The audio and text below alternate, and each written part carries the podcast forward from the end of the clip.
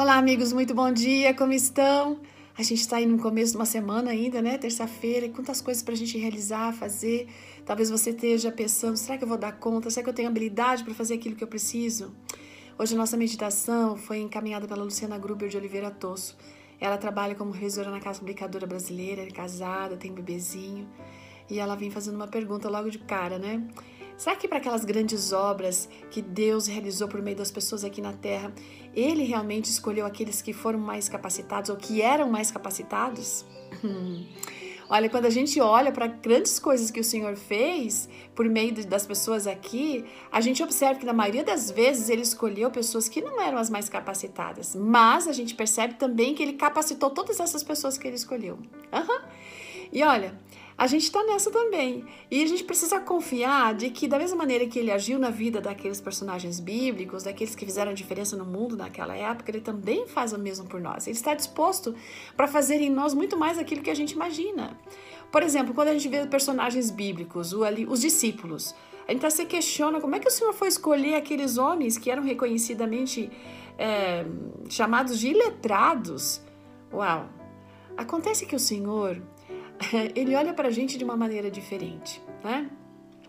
O Senhor olha para a gente de uma forma muito especial. Ele sabe quem a gente pode ser nas suas mãos.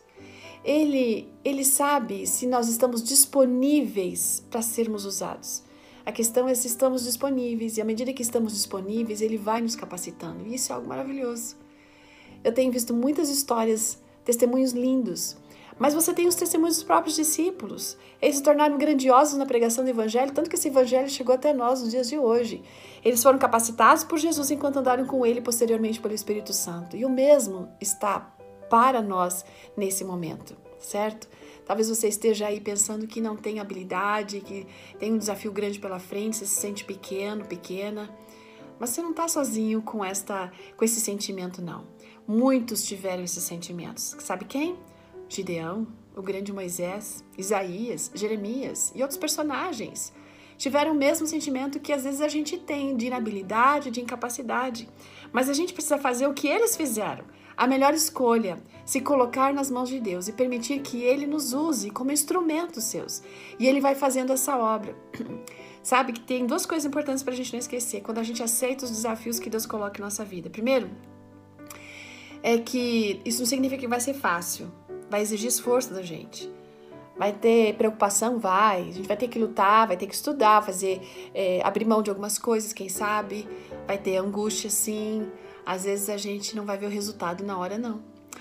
Uma outra coisa que pode acontecer é que quando a gente se dispõe a fazer aquilo que Deus quer que a gente faça, o inimigo vem. Porque sempre é assim.